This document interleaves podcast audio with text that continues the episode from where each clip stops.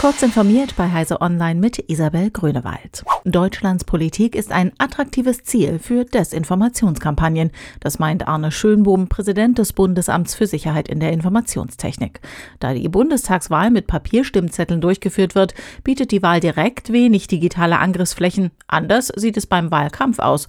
Durch ausgefeilte Kampagnen beeinflussen Hacker und Fälscher mit Desinformation, Diskreditierung von Politikern und Angriffen auf IT-Infrastrukturen von Parteien und öffentlichen Institutionen die Wahlbeteiligung und Stimmungslage.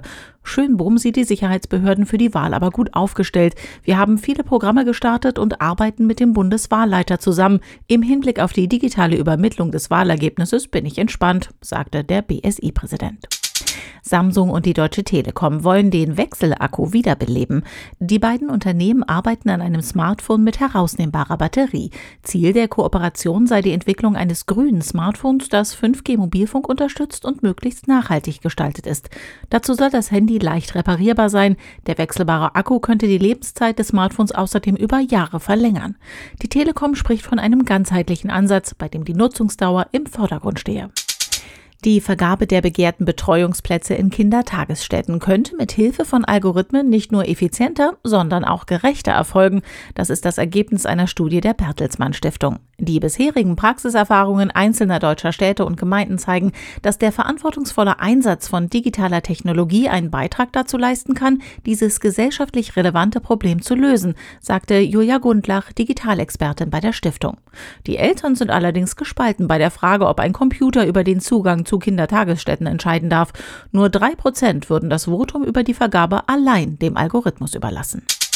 Nach monatelangen Schließungen sollen nun auch die Kinos bundesweit wieder öffnen. Die Betreiber streben eine einheitliche Öffnung in allen Bundesländern am 1. Juli an. Dafür hatten sich mehrere Kinoverbände mit Filmverleihern abgesprochen. Die Hoffnung ist, dass neue Filme so an möglichst vielen Spielstätten zu sehen sind. Allerdings sind die Vorgaben, zu denen Kinos wieder öffnen können, von Bundesland zu Bundesland unterschiedlich.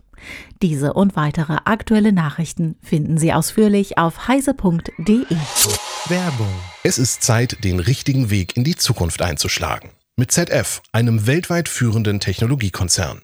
Ob Sie über langjährige Berufserfahrung verfügen, gerade das Studium absolvieren oder abgeschlossen haben, wir bieten Ihnen weltweit vielfältige und spannende Tätigkeitsfelder in verschiedenen Bereichen. Dabei haben wir vor allem einen hohen Bedarf an neuen Kolleginnen und Kollegen in den Bereichen Software, IT, Elektromobilität und autonomes Fahren. Werden Sie Teil von ZF und finden Sie Ihren neuen Job unter jobs.zf.com.